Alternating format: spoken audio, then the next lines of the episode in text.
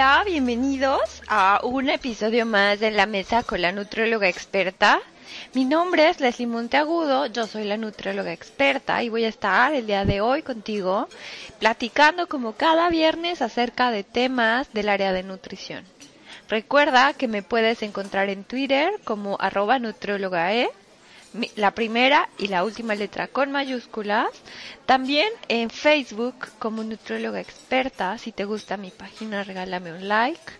Y bueno, eh, tengo un espacio creado para, para a todos los lectores que quieren saber más de nutrición. Este es un blog, el cual lo pueden, lo pueden buscar como www.nutriólogaexperta.net.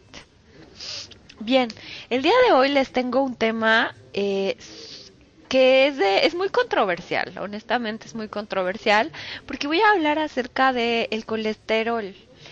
Eh, pero primero me gustaría hablar un poco más sobre el contexto de qué son las grasas, cuáles son las funciones de las grasas y sobre todo, bueno, ya eh, profundizar más y, ser más específica en el aspecto del colesterol dietario y cuáles son las recomendaciones, qué alimentos eh, son los que lo contienen más. Eh, y al final voy a puntualizar tres recomendaciones, tres tips que te van a ayudar a disminuir un poco más la ingesta de, de colesterol en tu dieta, porque bueno, eh, es, esto es algo que es el pan de todos los días, como dicen por ahí. Eh, de hecho, hoy en día la primer causa de muerte en nuestro país son las enfermedades cardiovasculares, es decir, infartos al corazón y todo esto es causado por una mala alimentación y bueno, digamos que aunado a, a la presión arterial elevada y bueno, otras otra otro otro tipo de de factores como es la obesidad. Entonces, bueno, eh, sí, es, es un tema muy controversial porque, bueno, las grasas se tienen eh, en un concepto de, bueno, son malas, pero saben súper ricas y me encanta comer con grasa y, bueno, ¿qué debo hacer, no? Entonces, ¿cuál es la función de la grasa en el cuerpo? Ajá, la grasa en el cuerpo va a tener funciones como eh, de tipo, eh, de diferentes tipos. Ajá. Una de ellas es energética. ¿Por qué? Porque la grasa que nosotros ingerimos de los alimentos va, a proporcionar energía eh, a nuestras células.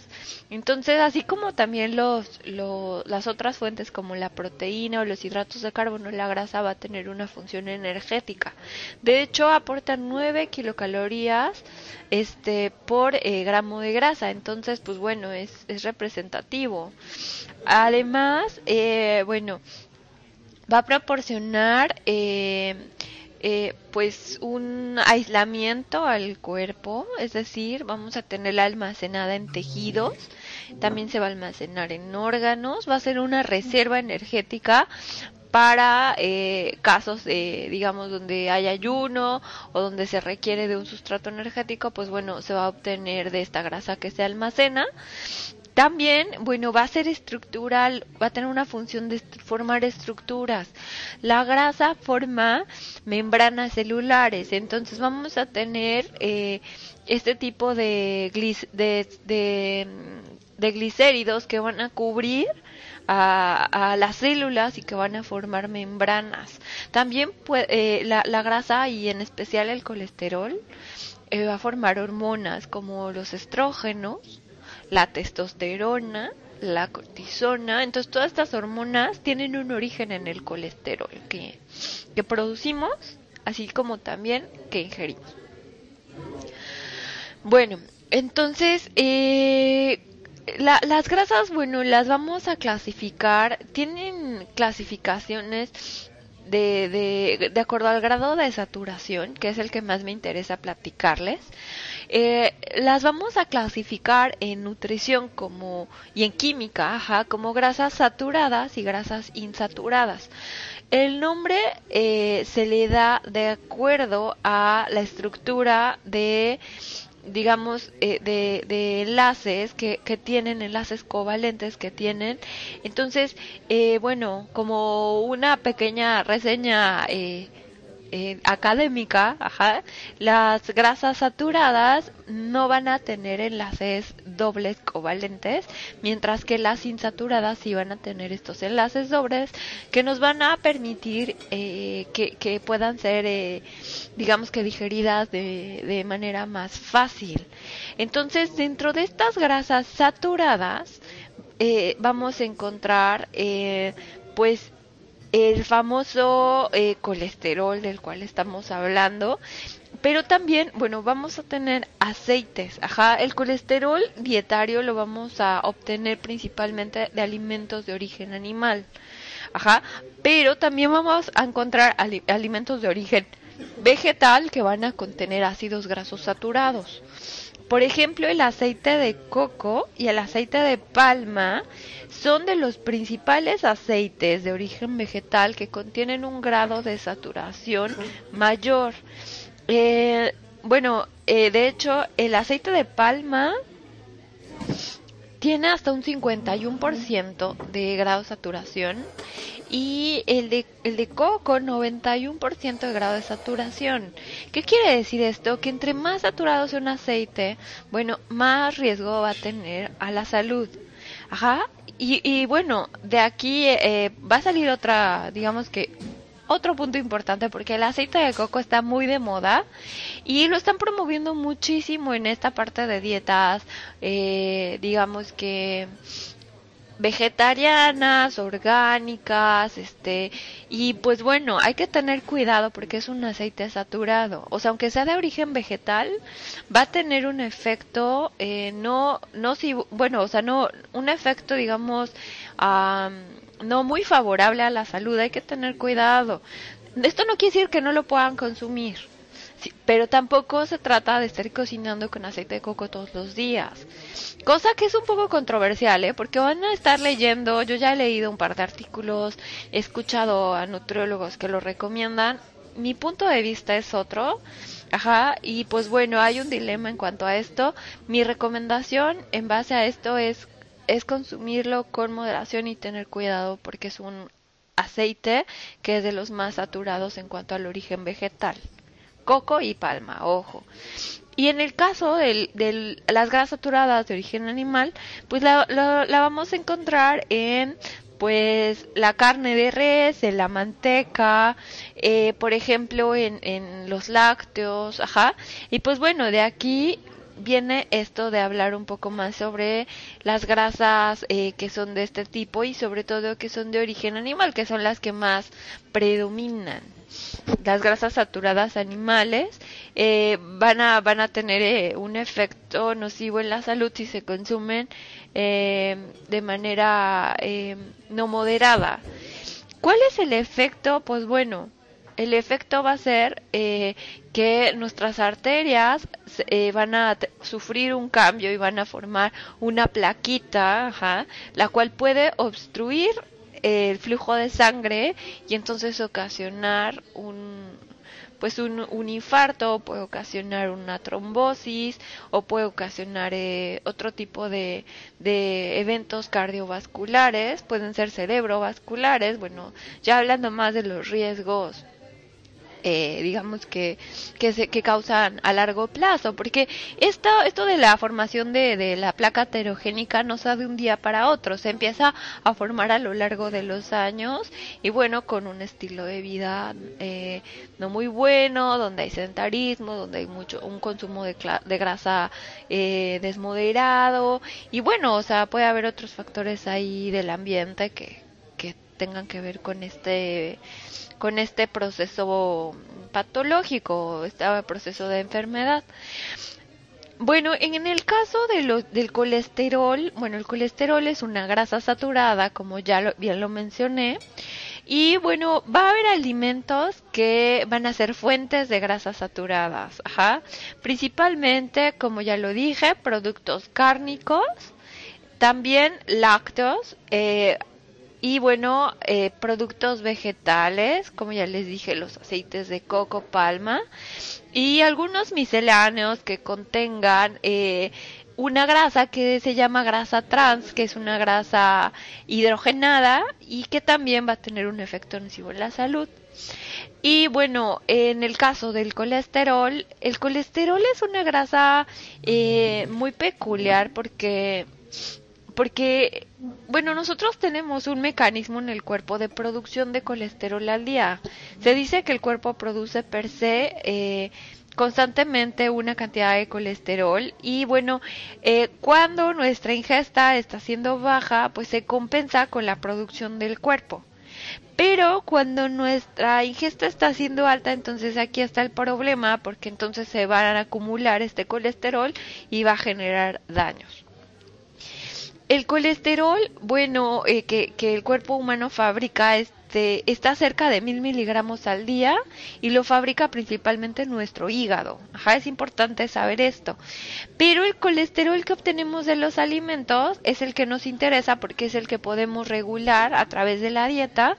Y pues bueno, eh, dentro de los alimentos que contienen mayor cantidad de colesterol se encuentran las vísceras, ajá, como el hígado, como el paté, como este tipo de, de, sobre todo, eh, por ejemplo, el cerebro de, algunos animales.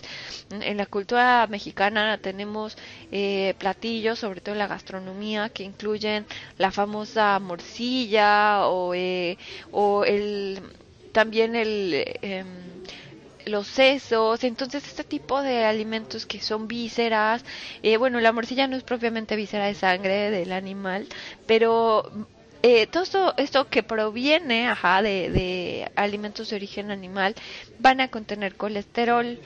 También, bueno, eh, una de las principales fuentes de colesterol en la dieta es el huevo me gustaría platicarles que el colesterol en el huevo es eh, el huevo es un alimento formidable porque contiene proteína, contiene grasa y es, es una proteína de, de alto valor biológico. Entonces, eh, ¿qué sucede? Que, bueno, un huevo puede tener entre 215 miligramos de colesterol hasta un poquito más, depende del tamaño del huevo que estemos consumiendo. Y bueno, hay que tomar nota porque las recomendaciones eh, de colesterol al día la dieta son de 300 miligramos al día. Hay otras fuentes que señalan que es un poco menos, pero un poco menos un decir a 150 miligramos al día resulta irreal porque un, una pieza de huevo, como ya lo dije, pues contiene más de esto, contiene 215 o hasta 250. Entonces eh, es más real la recomendación de 300 miligramos al día. ¿Qué quiere decir esto? Que cuando nosotros comemos un omelette de huevo con chorizo, por supuesto que estamos sobrepasando la cantidad de colesterol de la dieta a, en ese momento, en ese tiempo de, alimentación. Entonces, ojo. Eh, y pues bueno, también existe eh, otras otras fuentes como por ejemplo los camarones La literatura dice que seis camarones grandes contienen hasta 167 miligramos de colesterol, un poco menos que, que el huevo. Ajá. Y bueno, existen otros como la leche entera, la carne molida eh, y la crema, ajá, que bueno, van a algunos quesos que van a contener mayor cantidad de, de colesterol. Y bueno, estos son los que tenemos que tener en la mira. Hay que tener cuidado con estos alimentos. Eh, por ejemplo, em, en el caso de los lácteos, pues bueno, se refiere a lácteos enteros. Por ejemplo, la leche bronca, que bueno, se acostumbraba mucho antes, ¿no? O sea, comprarle al, lechero el litro de leche bronca, eh, y que además de ser un poco riesgosa, porque es una leche que no está pasteurizada, pues va a tener mayor cantidad de grasa. Eh, y pues bueno, entonces eh, la leche entera hay que, hay que mejor sustituirla. Ya hablaré más adelante de las recomendaciones, las tres recomendaciones para cuidar la ingesta de colesterol. Y bueno, eh, ¿por, qué, ¿por qué podemos decir que el, que el colesterol, bueno, eh, va a tener un lado oscuro? El, el problema es la, la cantidad de colesterol que, que está ingiriendo la población hoy en día. ¿Por qué? Porque eh, fisiológicamente, es decir, una función de nuestro cuerpo es producirlo. Entonces, eh, esta molécula de colesterol es indispensable, lo es tanto que va a formar estructuras y que va a tener funciones elementales en nuestro cuerpo. El lado oscuro es cuando abusamos del consumo de este. ¿Por qué existe este abuso? Bueno, el, abuso existe porque eh, nuestro, nuestra dieta va enfocada a consumir mayor cantidad de alimentos de origen animal y sobre todo eh, también eh, bueno la, hay platillos mexicanos que incluyen carne con crema y con queso y con entonces esta esta es la combinación ¿no? que, que encontramos en algunos platillos súmenle a esto bueno lo frito ¿no? Pero bueno, ese, ese es otro tema. La grasa frita está relacionada con, con, la elevación de triglicéridos, no tanto del colesterol, pero sigue siendo dañino. Entonces, eh, una parte es esta, no, o sea, eh, la otra es la, la, elección, ¿no? O sea, que no, no estamos eligiendo correctamente los alimentos y sobre todo que no existe esa conciencia, ¿no? De, de, de, que, por ejemplo, como lo mencionaba hace un rato, o sea, el consumir un huevo, o sea, no, nos, nos acerca a la recomendación al día. Y bueno, eh, también eh, eh, esta es la razón por la cual también pues hay, hay muchos casos de dislipidemia en consulta y también hay muchos casos de, bueno, hígado graso y riesgo cardiovascular. Y bueno, o sea, entonces tenemos que empezar a tener más acciones de tipo preventivas más que curativas. Esto es lo que nos está haciendo falta. Eh, el, saber cuáles son las estrategias para prevenir que el colesterol afecte nuestro, nuestra salud cardiovascular. Por eso estas tres recomendaciones puntuales que te voy a dar, eh, tómalas en cuenta, realízalas día a día y verás que vas a, vas a mejorar. Te reto a que si eres de las personas que tiene el colesterol elevado, ajá, o que ya lo detectaste, bueno, a que hagas estos cambios y estas pruebas eh, y, y que bueno, sobre todo vayas cuidando más día a día eh, con estas tres recomendaciones no voy a sustituir los beneficios que un plan de alimentación te puede dar y un monitoreo constante, pero te reto a que lo hagas para empezar a mejorar ¿no? tu, tu salud cardiovascular y que tengas mayor higiene cardiovascular. Eh, y, y bueno, te recomiendo mucho hacerte un check-up que incluya el perfil de lípidos para estar monitoreando al menos una vez al año estos lípidos y ver que todo ande bien. ¿Por qué? Porque el colesterol no respeta ni edad, ni género, ni profesión. Entonces, o sea, todos lo tenemos, pero las cantidades elevadas son las que nos van a generar el daño, como ya lo mencioné. Entonces, bueno, número uno, voy a hablar acerca del huevo. Ajá, el huevo es recomendable que si eres de los que les encanta desayunar huevo, que consumas no más de, de tres huevos, a la semana. Puede ser que comas tres veces, o sea, tres días consecutivo huevo, pero solamente una pieza. Sí, ya sé, ya sé que es muy poco, pero bueno, o sea, si quieres cuidar esta parte y si quieres educar a tu cuerpo a una ingesta de colesterol menor o, o, sobre todo no superar las recomendaciones, esta es una muy buena estrategia si tú eres de las personas que les encantan los omelets, bueno, puedes considerar estas dos, estas tres piezas, pero eh, yo te sugiero que, o sea, eh, le quites a lo mejor una yema o que lo hagas de claras y que, bueno, o sea, no sea solamente tres piezas a la semana. Ya sea tres huevos a la semana o ya sea eh, dos veces por semana, a lo mejor una vez dos piezas y la otra vez una pieza. Entonces, ojo con esa parte. Siempre que consumas huevo, hablando de esta, de esta, de este alimento que, que es muy bueno, es muy nutritivo, eh, trata de consumirlo con verdura. Ojo, no con jamón, con tocino, con salchicha, con chorizo, porque esto va a incrementar la cantidad de grasa saturada en tu platillo. Mejor porque no intentas con champiñones, con espinacas, con nopales, ajá, con quelites, que pueden ser opciones mucho más saludables que le van a aportar fibra a tu platillo, nutrimentos como vitaminas, minerales y que bueno, no van a aumentar la cantidad de colesterol. De acuerdo. Esa es la primera recomendación. La segunda recomendación, vigila el consumo de carne roja, a la semana. ¿Cuánta carne roja te recomiendo o con qué frecuencia, más bien, vas a consumir carne roja a la semana?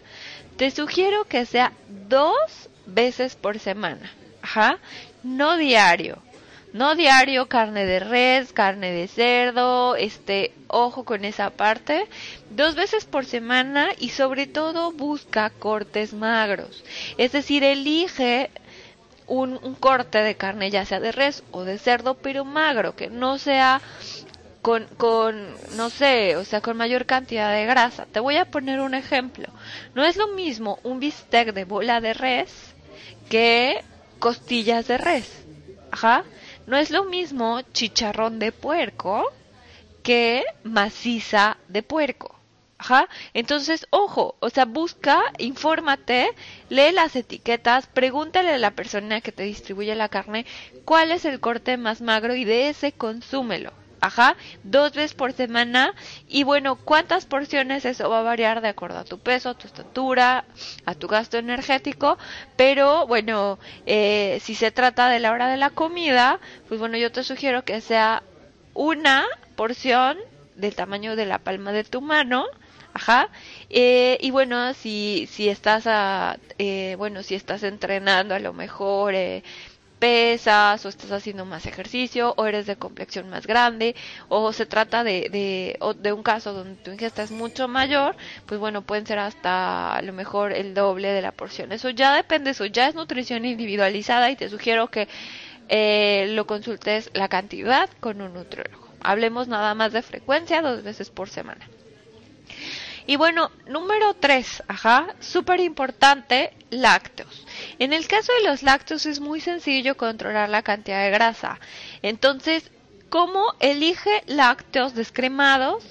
Para el caso de que tuvieras ya el colesterol elevado, o semidescremado solo para el caso en el que quieras, a lo mejor este empezar a cuidarte, porque bueno, para las personas que toman leche entera y de pronto dejan de tomarla y le cambian a leche light, pues les cambia mucho el sabor, porque es muy cierto que la grasa le da sabor a los alimentos, entonces de pronto el cambio puede ser muy radical.